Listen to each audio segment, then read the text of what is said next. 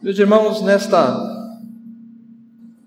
manhã finalizaremos a, a nossa série. Este é o quarto sermão de nossa série na carta do apóstolo Paulo a Tito. Então, você já pode abrir a sua Bíblia. Carta do apóstolo Paulo a Tito. Série esta que tivemos a oportunidade de acompanhar uh, ao longo dos últimos domingos e compreendermos um pouco mais sobre como Paulo instrui Tito a colocar a sua igreja ou a igreja, as igrejas de Creta em ordem. Em nossa primeira exposição, em Tito 1, de 1 a 4, nós vimos um pouco sobre a vida cristã e as suas características, como a vida cristã se inicia, como essa, qual o objetivo da caminhada dessa vida cristã, como essa vida cristã é sustentada. E Paulo, por diversas vezes e de diversas formas, chegará à mesma conclusão que a vida cristã é vivida da forma com que ela foi conquistada por Cristo Jesus, à medida que os crentes praticam a sua fé. Por diversas vezes na sua carta a Tito, Paulo deixa claro que o meio pelo qual a igreja de Creta estará em ordem ou será fortalecida será pelos frutos da fé em Cristo Jesus, vividos, praticados, experimentados de forma prática. Nós podemos ser ensinados pela palavra de Deus durante esta série que há uma incoerência quando olhamos para a nossa vida e não conseguimos identificar no cotidiano, no nosso cotidiano, a expressão daquilo que dizemos crer. Afinal de contas, se cremos, porque não vivemos pelo que cremos. Paulo diz a Tito para que escolha líderes para liderar a igreja de Creta e que nestes líderes seja encontrado características visíveis, experimentáveis em seu dia a dia, em seu cotidiano de homens de fé, que respeitam a sã doutrina, que obedecem a sã doutrina, que não se deixam levar por falsos enganos Paulo lembra a Tito a tomar cuidado, pois o perigo nesse contexto está vindo de dentro da igreja. Falsos mestres tentando deturpar a palavra de Deus, corrompendo famílias, professando uma fé. Capítulo 1, versículo 16: afirmam que conhecem a Deus, mas negam por meio do que fazem. Então, Paulo irá exortar a Tito a compreender esta verdade, a ensinar esta verdade, a viver esta verdade.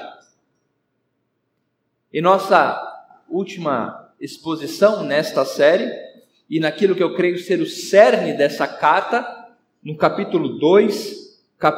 do versículo de 1 a 15, especificamente nos versículos de 11 a 15, mas no capítulo como um todo, Paulo ah, diz a Tito para se preocupar com as pessoas, para que elas fossem ensinadas a viver de uma forma correta por meio da palavra. Ensina o que está de acordo com a sã doutrina, Paulo diz a Tito. Ensina, Tito, homens idosos, mulheres idosas, jovens menos experientes, ou seja, toda a classe de pessoas, todo o gênero de pessoas, se importem com as idades. Vimos também que Paulo lembra a Tito e a nós que não importa quantos anos você tenha, não importa o seu tempo de igreja, todos nós somos suscetíveis a vícios que nos fazem a corromper a nossa comunhão com o Senhor. Vimos que pessoas mais sábias, mais experientes, mais vividas têm a sua batalha espiritual, têm os seus obstáculos a transpor. Tempo de vida, de vivência, não significa a necessidade constante de buscar na palavra de Deus a fonte, a instrução. E Paulo então lembra Tito que ele está exortando a sua igreja a fazer isso, e a palavra de Deus nos exorta a fazer isso, porque isso é possível.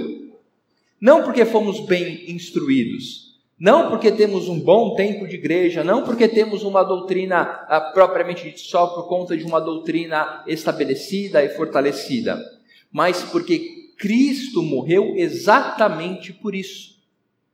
E aí então no versículo 11 a 15, Paulo diz da exclusividade da vida cristã. Somente aqueles que creem em Cristo Jesus, somente aqueles que creem que a obra de Cristo Jesus capacita-os para isso, assim podem viver. E Paulo então termina dizendo: ensina estas coisas, no versículo 15. Então chegamos na nossa última exposição, na carta do apóstolo Paulo a Tito. Após dizer tudo isso, Paulo, de certa forma, retorna ao tema para expandi-lo e detalhá-lo naquilo que é significante. Acompanhe comigo então, Tito, capítulo 3, versículos de 1 a 15. Diz assim a palavra de Deus: Lembre a todos que se sujeitem aos governantes e às autoridades, que sejam obedientes e estejam prontos para toda boa obra. Que não difamem ninguém, que sejam pacíficos, cordiais, dando provas de toda cortesia para com todos. Pois nós também, no passado, éramos insensatos, desobedientes, desgarrados, escravos de todo tipo de paixões e prazeres, vivendo em maldade e inveja, sendo odiados e odiando-nos uns aos outros. Mas quando se manifestou a bondade de Deus, nosso Salvador, e o seu amor por todos, ele nos salvou não por obras de justiça praticadas por nós, mas segundo a sua misericórdia. Ele nos salvou mediante o lavar regenerador e renovador do Espírito Santo, que ele derramou sobre nós ricamente por meio de Jesus Cristo nosso Salvador, a fim de que, justificados por graça, nos tornemos seus herdeiros segundo a esperança da vida eterna. Fiel é esta palavra, e quero que você fale ousadamente a respeito dessas coisas, para que os que creem em Deus se empenhem na prática de boas obras. Essas coisas são excelentes e proveitosas para todas as pessoas Evite discussões tolas, genealogias, controvérsias e debates sobre a lei, porque são inúteis e sem valor. Evite a pessoa que provoca divisões, depois de admoestá-la uma ou duas vezes, pois você sabe que tal pessoa está pervertida, vive pecando e por si mesma está condenada. Quando eu lhe enviar Artemas ou Tíquico, faça o possível para vir ao meu encontro em Nicópolis. Estou resolvido a passar o inverno ali.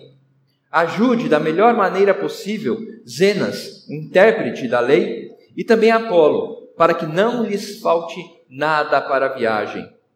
E quanto aos nossos, que aprendam também a se empenhar na prática de boas obras a favor dos necessitados, para não se tornarem infrutíferos. Todos os que estão comigo mandam saudações a você. Dê saudações àqueles que nos amam na fé. A graça esteja com todos vocês. Vamos orar? Senhor, diante de Ti nos colocamos, certos de nossa incapacidade, mas confiantes na Tua graça conquistada em Cristo Jesus para nossas vidas. Aqui estamos e pedimos que Teu Santo Espírito nos conduza a compreender as Tuas verdades, a sermos tratados pela Tua palavra. Em nome de Jesus oramos. Amém. Portanto, meus irmãos, como vimos, Paulo encerra a sua carta, voltando a alguns temas que já havia dito, mas trazendo-nos uma expansão daquilo que nos capacita a viver dessa forma. Eu irei me ater principalmente aos do versículo 3 ao 7, pois creio que aquilo que está em volta dessa parte já foi mencionada por diversas vezes na carta, mas agora Paulo está expandindo, encerrando a sua carta, para deixar claro por que ele pode, por que ele deve exortar Tito a ensinar e viver tais coisas. Por quê? Porque temos que compreender que a nossa vida em Cristo Jesus exige, produz por si mesmo uma vida de experiência da fé. Uma vida que nos proporciona experimentar aquilo que cremos. E não só experimentar, mas como oferecer àqueles que nos cercam. Reconhecer é o primeiro ponto. Reconhecer o que é a obra de Cristo em nossa vida reconhecer quais são os detalhes, quais são os desdobramentos, quais são as implicações de eu crer que Cristo morreu na cruz por mim. Muitas vezes estamos envolvidos dentro de uma comunidade religiosa, os nossos filhos são trazidos à igreja dominicalmente, aprendem versículos, aprendem histórias bíblicas. Isso pode, meus irmãos, causar em nós um senso de simplicidade da obra de Cristo Jesus. Por isso, eu convido os irmãos, mediante a palavra de Deus, a nos determos, a nos autoavaliarmos, a respondermos certas perguntas a respeito de nós mesmos, em relação à obra de Cristo em nossa vida reconhecer quem éramos, não simplesmente percebermos quem éramos, mas definitivamente reconhecer quem éramos longe de Deus. O versículo 3, Paulo, ah, nos versículos 1 a 2, vai, nós vamos voltar a estes versículos, mas ele fala sobre a prática da vida cristã, sobre o bom exemplo, em como devemos praticar e no versículo 3 ele coloca a expressão pois. Pois nós também no passado éramos insensatos, desobedientes, desgarrados, escravos de todo tipo de paixões e prazeres, vivendo em maldade e inveja, sendo odiados e odiando-nos uns aos outros. Se há uma palavra a qual poderíamos resumir nossa condição natural antes de sermos trazidos ou resgatados por Cristo, poderia ser a palavra perdido. Algo sem sentido, algo que não pode ser reconstruído por mãos humanas. Você compreende? Quando você olha para a sua vida, e entende que sem Deus você não serve para nada. A sua inutilidade diante dos olhos do Criador. Paulo aos Efésios aperta um pouco essa expressão quando nos coloca como os filhos da ira de Deus.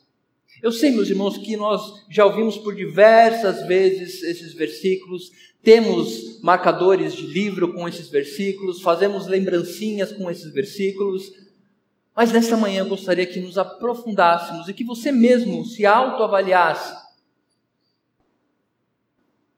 e compreendesse ou respondesse a esta pergunta: Quem eu sou longe de Deus? Quem eu sou longe de Deus. E essa é uma mensagem que nos faz refletir a respeito de como nos relacionamos com a obra de Cristo de forma prática em nossa vida. Vejam que Paulo está nos lembrando de quem éramos longe de Deus para nos trazer as boas práticas de vida. Paulo não está querendo nos humilhar, Paulo não está querendo nos rebaixar e nos deixar em um canto depressivos, amargurados, sem resolução para a nossa vida. A palavra de Deus não faz isso, mas ela começa a vida cristã lembrando-nos de quem éramos longe do Senhor. No passado, nós éramos insensatos Vejam, meus irmãos, que a palavra de Deus por diversas vezes trata aqueles que estão longe de Deus como aqueles reprováveis diante da razão. Tolo, imprudente, nécio, insensato. A sabedoria do mundo tenta camuflar aquilo que a palavra de Deus coloca um holofote quando estamos, ou quando estávamos, distantes de Deus, por mais culto que possamos ser, por mais eloquentes que possamos ser, somos tolos, insensatos. A mensagem do Evangelho ela faz isso. Ela confronta o ego humano, ela confronta as estruturas sociais o salmista diz que quando se entrega a palavra do Senhor no Salmo 119, se torna mais sábio do que os seus mestres, mais culto do que os anciãos. Mas sem Deus, somos como loucos. Éramos insensatos, desobedientes, desgarrados, escravos de todo tipo de paixões e prazeres. E aqui é interessante nós voltarmos a esta palavra escravo, porque é a palavra que Paulo utiliza no seu primeiro versículo desta carta. Paulo, servo de Deus ou escravo de Deus. E meus irmãos, nós devemos compreender, e é algo lógico, que quando você é escravo, você é escravo por completo. Não existe um meio escravo. Longe de Deus, nós estávamos completamente entregues aos nossos desejos, desejos pecaminosos. E eu sei novamente que isso parece algo comum a ser dito no meio religioso. Que nós estávamos entregues. Mas você compreende a sua fragilidade, você compreende a sua fraqueza, nós compreendemos a nossa incapacidade de fazer a vontade de Deus se não fosse por Sua obra. Você reconhece, ou eu reconheço, os meus vícios, aquilo pelo qual eu luto constantemente para não fazer e desagradar a Deus, as suas fraquezas. Temos fraquezas.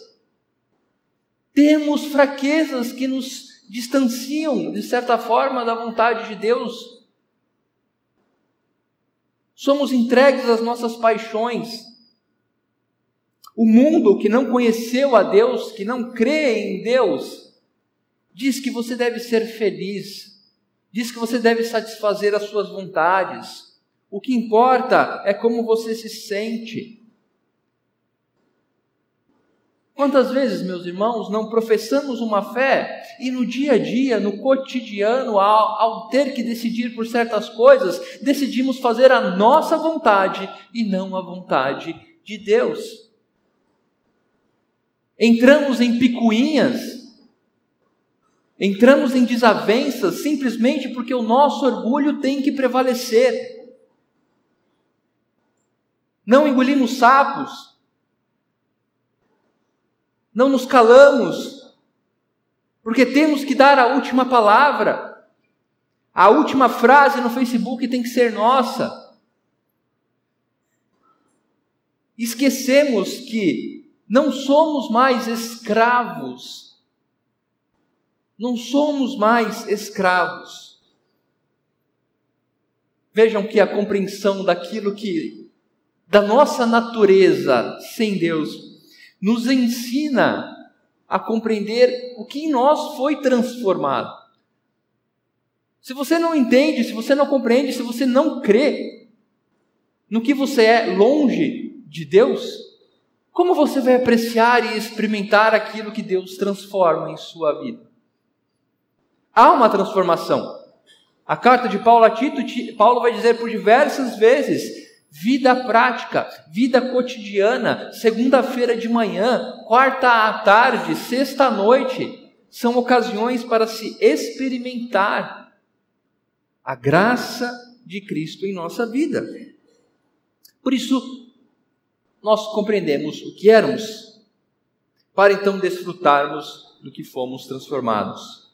Paulo diz: odiando-nos uns aos outros, inveja, sentimentos que não ah, fazem parte daquilo que Deus propôs ao seu povo, como vimos no sermão passado. Uma propriedade exclusiva de Deus, comprada pelo seu sangue, para ser zeloso por boas obras. Então, no versículo 4, Paulo diz: Mas quando se manifestou a bondade de Deus, nosso Salvador, e o seu amor por todos, ele nos salvou, não por obras de justiça praticada por nós, mas segundo a sua misericórdia. Compreender quem éramos nos aproxima da clareza do que Deus fez por nós, mas principalmente da forma com que ele fez, amando-nos, manifestando a sua bondade. Essa compreensão nos permite não somente conhecer aquilo que nos fora dado em Cristo, mas também a nos adentrarmos a uma relação totalmente diferente da que tínhamos antes. Filhos da ira. E agora, filhos do amor, da bondade, da misericórdia. Não porque merecemos, Paulo é bem claro, não por obra de justiça.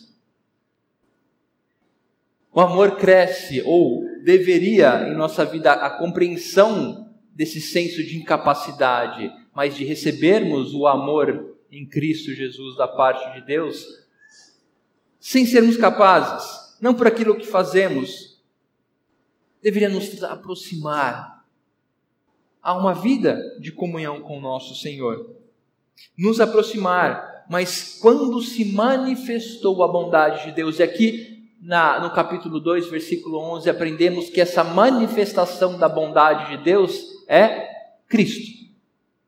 Cristo é a manifestação da bondade de Deus, é aquele que nos concede, que abre o caminho para estarmos juntos como povo de Deus. Conhecer o amor de Deus, sua bondade, a quem de qualquer mérito nos faz experimentar uma condição distinta de uma nova realidade. Fomos introduzidos a um relacionamento que não deveríamos fazer parte. Fomos preparados como um convidado que não havia sido convidado para uma festa, mas ali está, trajado a gala como deveria. Introduzidos como povo de Deus, povo zeloso por suas obras, povo que entende o amor derramado em Cristo Jesus, para viver de uma forma diferente, para viver de uma forma distinta da que vivia antes, para viver uma luta constante contra aqueles pecados que dia após dia nos tentam a viver uma vida segundo aquele que nos salvou, não por obras de justiça, mas segundo a sua misericórdia. O texto ainda diz: Ele nos salvou mediante o lavar regenerador e renovador do Espírito Santo. Você compreende ou compreendemos que a obra de Cristo Jesus, aplicada em nós por meio da sua morte de cruz, é algo pontual na morte da cruz, mas contínuo no ensino, na consolação do Espírito Santo. Dominicalmente encerramos o nosso culto com a bênção apostólica, lembrando da graça do Filho, do amor do Pai e da consolação do Espírito Santo. Você já pensou ou parou para prestar atenção no que é dito dominicalmente nesta igreja? Não é um rito, meus irmãos, mas é o desejo que cada um de nós experimentemos a obra de Cristo em nossa vida de forma prática. As consolações, o ensino, a regeneração, a renovação, a nova vida que nos foi dada, a capacidade de lutar contra pecados, a capacidade de obedecer. Aqui eu vejo as crianças que estão conosco. Jesus morreu por vocês, crianças, para que vocês pudessem obedecer os seus pais, para que vocês pudessem obedecer os seus professores, para que vocês pudessem dizer não quando amigos querem fazer coisas erradas. A mensagem do Evangelho é para todas as idades, jovens. Vocês foram conquistados por Cristo para viver uma vida distinta daqueles que o cercam. E não porque vocês estão há muito tempo na igreja, mas porque o Espírito Santo de Deus habita, habita dentro de vocês. Creiam nisso para poder experimentar. Creiam nisso, vivam por isso, para que lhes seja permitido experimentar destas bênçãos. Cristo morreu e por meio do Espírito Santo somos continuamente regenerados, renovados, que ele derramou sobre nós, vejam, ricamente ricamente o tesouro que nos foi dado, a boa aventurança de fazermos parte do povo de Deus por meio de Cristo Jesus, nosso Salvador. Paulo utiliza na carta a Tito por muitas vezes essa expressão, nosso Salvador, nosso Salvador. Porque Paulo, Tito e nós devemos compreender que realmente isso, salvação, Salvação significa sermos tirados daquilo que nos estava proposto como condenação, a fim de que, justificados por graça, ou seja, perdoados, limpados, renovados, a culpa retirada simplesmente ou puramente ou majestosamente pela graça que foi derramada ricamente sobre nós. Graça não importa o quão distante você estava ou está, não importa a profundidade da sua imoralidade, dos seus pecados, o quão fundo no poço você se encontra, não importa, porque o que irá resolver a sua vida, a minha vida e de todos aqueles é a graça, é o amor, é a bondade de Deus em Cristo Jesus. Para, a fim de, com o objetivo de que ao recebermos esta graça, a nossa vida seja transformada. Paulo diz: fiel é esta palavra, Tito. Fiel é esta palavra, esta palavra. Esse trecho expandido daquilo que ele já havia falado no versículo 11. Este é o Evangelho, esta é a mensagem que salva. Fale ousadamente, Tito, fale ousadamente a respeito dessas coisas, para que os que creem em Deus se empenhem na prática das boas obras. Esta é a mensagem do Evangelho para que nós que cremos sejamos exortados, fortalecidos a continuar nos apropriando disso.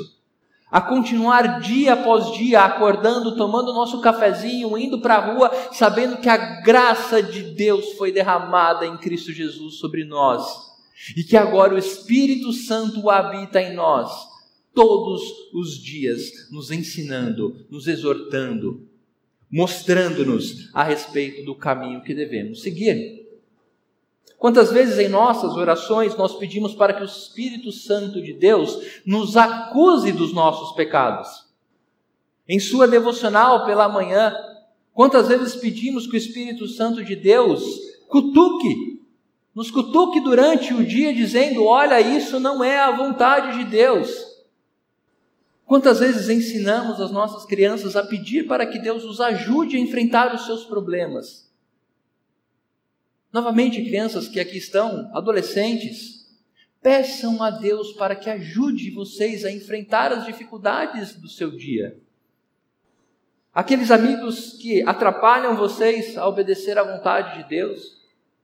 O desejo que vocês sentem dentro do coração de vocês de fazer o que é errado Peçam a Deus. Jovens, adolescentes, se coloquem diante de Deus. Busquem o Espírito Santo. Peçam. Se empenhem na prática daquilo que agrada a Deus. Empenho, esforço. A graça nos foi concedida como capacitadora e ao mesmo tempo ela nos conduz a este empenho de vida.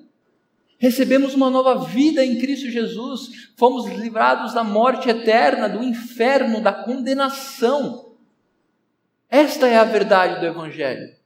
Fomos resgatados da miséria, em amor, em bondade, em graça para uma nova vida, e assim devemos experimentar dela a prática de boas obras. Estas coisas são excelentes e proveitosas para todas as pessoas.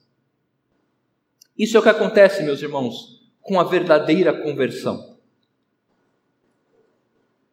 A verdadeira conversão, o regenerar, é quando compreendemos isto. E não só compreendemos, mas nos apropriamos. Eu sei que quando a, falamos a respeito dessas coisas, de certa forma elas são tratadas com certa simplicidade por serem comuns aos nossos ouvidos. Mas a mensagem do Evangelho é essa. É isso que Paulo prega a Tito, é isso que os apóstolos pregaram, é isso que a história da igreja vem pregando. Esta é a fórmula que transforma vidas. Esta é a verdade, seja para o crescimento daqueles que já conhecem, como para aqueles que necessitam.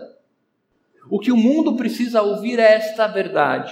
Estávamos mortos, éramos insensatos, desgarrados, mas o amor de Cristo, o amor de Deus expresso pela obra de Cristo, a sua obra, a sua morte pelos nossos pecados, nos dão uma nova vida. E é por isso que agora não somos mais escravos do pecado.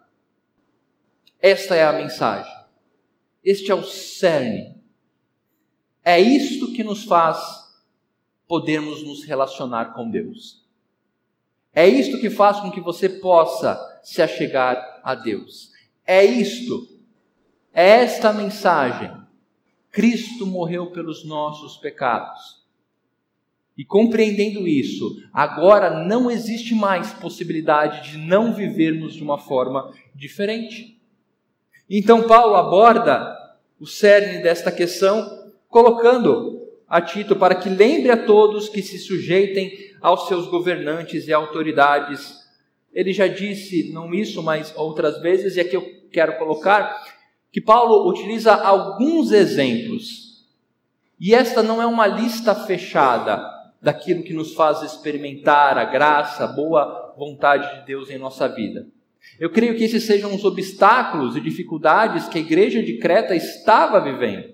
Nós vimos nas outras exposições a respeito disso também. E parece que a igreja de Creta tinha internamente ou externamente dificuldade com relação a esse tema.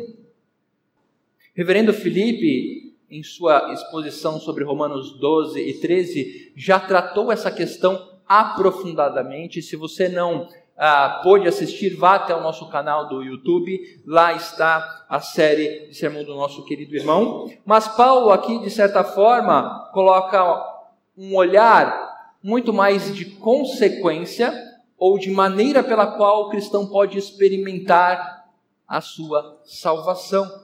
Não se sujeitando, se sujeitando aos governantes e não se sujeitando ao seu próprio coração. Quando compreendemos quem éramos, o que Deus fez em nossa vida, o que Ele é, conseguimos compreender que em todas as coisas Deus estabelece a sua soberania. Que em todas as coisas Deus é Senhor, pois Ele é Senhor sobre a minha vida, sobre essa miserável vida, sobre esse insensato, sobre esse pecador, como Ele não será sobre todas as outras coisas. E reconhecermos que os governantes foram colocados em suas posições como autoridades e devem ser nós devemos ser submissos naquilo que eles manifestem a verdade de Deus, naquilo em que eles atuem conforme os padrões da verdade. E tudo aquilo que eles contrariam, não iremos aceitar. Mas a questão é a oportunidade de experimentar, a oportunidade de testemunhar, a forma como você encara essa situação de governos, de autoridades, a forma com que você responde a ela é a forma com que você experimenta a obra de Cristo em sua vida. Mas eh, Paulo continua dizendo para não sermos, ah, sermos obedientes, prontos a toda boa obra, sejamos pacíficos, cordiais, dando prova de toda a cortesia. Novamente, Paulo exorta Tito para ensinar a igreja de Creta a experimentar experimentar cotidianamente aquilo que Cristo fez em sua vida. E no versículo 9 ele vai: evite discussões tolas, genealogias, controvérsias, debates sobre lei, porque são inúteis e sem valor. Evite pessoas que a pessoa que provoca divisões. Experimentamos a obra de Cristo em nossa vida, meus irmãos, quando também nos refreamos. Como eu disse, quando compreendemos aquilo porque devemos lutar. Normalmente vemos alguns irmãos tão prontos a esse tipo de debate e tão omissos quando precisam proclamar aquela verdade que mexeu, que transformou as suas vidas. Gaste tempo, invista tempo proclamando aquilo que Cristo fez em sua vida e não dedicando esforços a coisas que são inúteis. O que Cristo fez em sua vida, meu irmão? que Cristo fez em minha vida. Compreendemos quem éramos, compreendemos o seu amor, compreendemos as consequências disso. Se assim for, nos foi dado inúmeras oportunidades, segundos, milésimos, desde abrir os seus olhos, você tem oportunidades de experimentar o que Cristo fez e de testemunhar aquilo que Cristo fez. As crianças nessa manhã receberam uma imagem de crianças carregando bandeiras, escrita nessas bandeiras boas obras ou atitudes. O quanto compreendemos a obra de Cristo será aquilo que nos fortalecerá e nos capacitará a demonstrar esta obra a todos aqueles que nos veem. Não vivemos numa bolha, meus irmãos. Eu tenho certeza que vocês vivem no mesmo planeta que eu.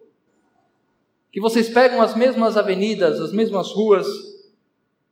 Que vocês estão expostos a um mundo que constantemente questiona a sua fé. Responda a este mundo. Responda a este mundo. Que o centro da sua mensagem, da minha mensagem, seja aquilo que Cristo fez em nossa vida. e de qual todas as coisas frutificam. Maridos, vivam para suas esposas, conscientes do que Cristo fez por vocês. Esposas, vivam para seus maridos, experimentando aquilo que Cristo fez por vocês. Pais, ensinem seus filhos, compreendendo aquilo que Cristo fez por vocês. Filhos, obedeçam aos seus pais, compreendendo aquilo que Cristo fez por vocês. Jovens, não temam este mundo. Não temam as adversidades que lhes são apresentadas. Creiam naquilo que Cristo fez por vocês. Busquem os frutos daquilo que Cristo fez por vocês. Igreja Presbiteriana de Santo Amaro, viva, caminhe, prospere, desfrutando aquilo que Cristo fez por nós. Esta é a verdade, esta é a mensagem, é disso que emana a vida cristã. Paulo compreendia isso quando no versículo 14 dizia: quanto aos nossos, ou seja, aqueles que fazem parte da mesma salvação a qual eu faço, Paulo compreendia que a mesma salvação que ele recebeu era que os irmãos em Cretas haviam recebido. Paulo não recebeu uma salvação diferenciada. Foi inspirado por Deus para escrever, mas era pecador, redimido a uma nova vida de santidade, tanto quanto eu ou como você. E por isso o desejo de Paulo é o meu desejo nessa manhã. Que a graça, que o amor conquistado em Cristo Jesus para nós, que a graça do Filho, que o amor de Deus, que a consolação contínua do Espírito Santo seja com todos os irmãos, como Paulo termina a sua carta. Que Deus nos abençoe, meus irmãos, a experimentarmos a nossa salvação para podermos testemunhá-la a este mundo que tanto precisa daquilo que precisávamos e recebemos. Que Deus nos abençoe. Vamos orar? Senhor, diante de Ti, compreendendo ainda a nossa incapacidade, mas agora conduzidos à alegria de podermos nos achegar a Ti por meio de Cristo Jesus. Como Teu povo, queremos agradecer, Senhor. Obrigado, obrigado, Senhor, por tamanho amor. Obrigado pela bondade, obrigado pela misericórdia despejada, derramada sobre nós de forma rica e graciosa. Ó Senhor, que a verdade daquilo que aconteceu conosco nos leve, Senhor, a experimentarmos de forma prática o que cremos. Que possamos, Senhor, apresentar a este mundo a solução da nossa vida para eles. Há um só caminho, há uma só verdade, há um só antídoto Fora isso, Senhor, somente insensatez, somente maldade, somente incredulidade.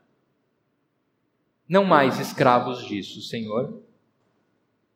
Ajude-nos a crermos que esta é a fiel palavra e que é excelente para todos, para todos. Obrigado, Senhor, conduza-nos Conduza-nos nessa verdade, em nome de Cristo. Amém.